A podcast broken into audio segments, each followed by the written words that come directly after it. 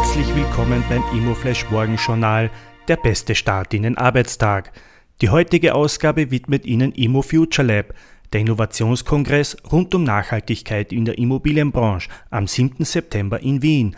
Heute ist Dienstag, der 24. August und das sind die Schlagzeilen. Hotelmarkt.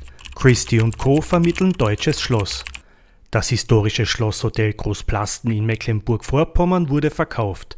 Der neue Eigentümer will das als medizinische Einrichtung betreiben. Das berichtet Christie Co., die den Deal vermittelt hatten. Deutschland. IC Immobiliengruppe verdoppelt Vermietungsvolumen. Die IC Immobiliengruppe konnte im ersten Halbjahr deutschlandweit rund 62.000 Quadratmeter vermieten bzw. verlängern. Das war gut das Doppelte mehr als im Vorjahr. Die meisten Vermietungen fanden in den Assetklassen Büro, Retail und Hotel statt.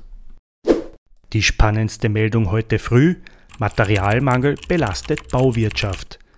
Der Materialmangel und weiter steigende Rohstoffpreise werden zunehmend zur Belastungsprobe für die Bauwirtschaft. Jetzt schlägt der Zentralverband Deutsches Baugewerbe Alarm.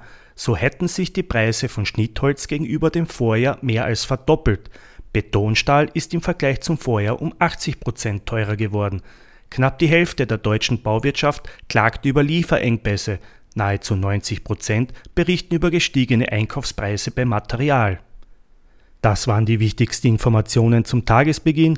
Mehr dazu und was die Branche heute sonst noch bewegen wird, erfahren Sie wie gewohnt ab 14 Uhr auf www.imoflash.at. Wir wünschen Ihnen einen erfolgreichen Arbeitstag.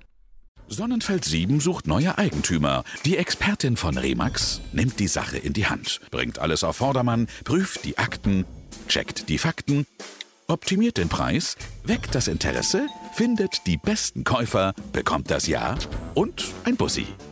Remax, wir geben Ihren Träumen ein Zuhause.